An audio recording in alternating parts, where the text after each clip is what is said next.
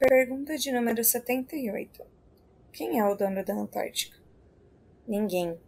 A Antártica não tem divisão política e nenhum país governa seu território. E, ao mesmo tempo, é dever de todos cuidar do continente. Por isso, é considerado um lugar destinado à paz e à ciência. Entendo por quê. A ampla variedade de recursos disponíveis no continente antártico fez com que os países passassem a concentrar atenções não apenas nas águas, mas também no território.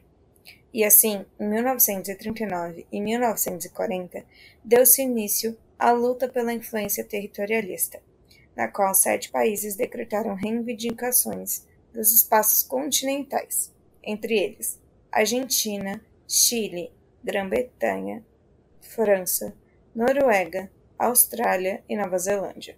A partir daí, novos países expressaram interesse na região e a possibilidade de conflitos territorialistas na década de 1950 foi uma realidade. Em 1957, quando foi instituído o Ano Geofísico Internacional, cientistas de 12 países África do Sul, Argentina, Austrália, Bélgica, Chile, Estados Unidos, Japão, França, Noruega, Nova Zelândia, União Soviética e Reino Unido caracterizaram a Antártica como território imprescindível para a realização de pesquisas em diferentes áreas da ciência, o que desencadeou grandes descobertas acerca do continente. O AGI também chamou a atenção das nações sobre a necessidade de se restabelecer um estatuto que preservasse a região antártica para fins pacíficos para a ciência e para a cooperação internacional, o que oportunizou a concretização do Tratado da Antártica.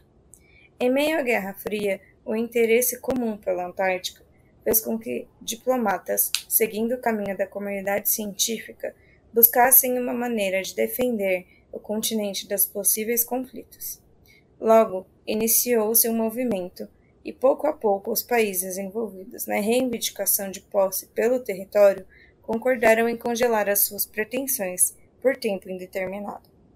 O Tratado da Antártica foi assinado em 1 de dezembro de 1959. Os temas centrais passaram a ser a segurança e a ciência.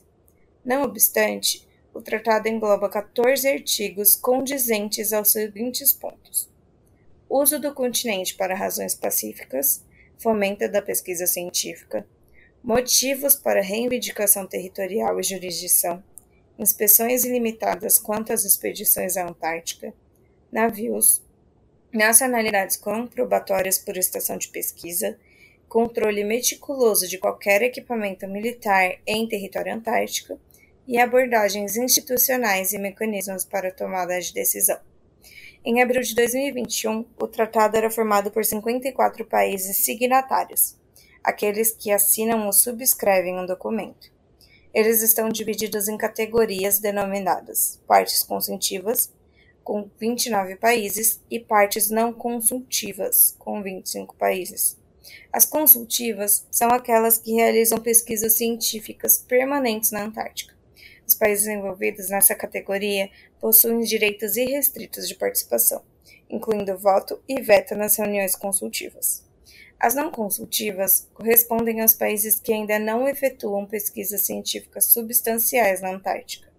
Por esses motivos, são apenas observadores nas reuniões consultivas, sem direito à decisão e a voto ou veto. O Brasil assinou o tratado em 1975 e foi em 5 de janeiro de 1983 que pisamos pela primeira vez na Antártica. Naquele mesmo ano, tornamos-nos membro consultivo do tratado e em 6 de fevereiro de 1984 inauguramos nossa estação de pesquisa na Baía do Almirantado da Ilha Rei Jorge. Estação Antártica Comandante Ferraz. Alguns países têm mais de uma estação de pesquisa, a exemplo da Argentina e dos Estados Unidos. A China está concluindo a construção de sua quinta estação. Os interesses desses países são apenas científicos? Ou há interesses geopolíticos estratégicos na discussão sobre o que fazer para com a Antártica.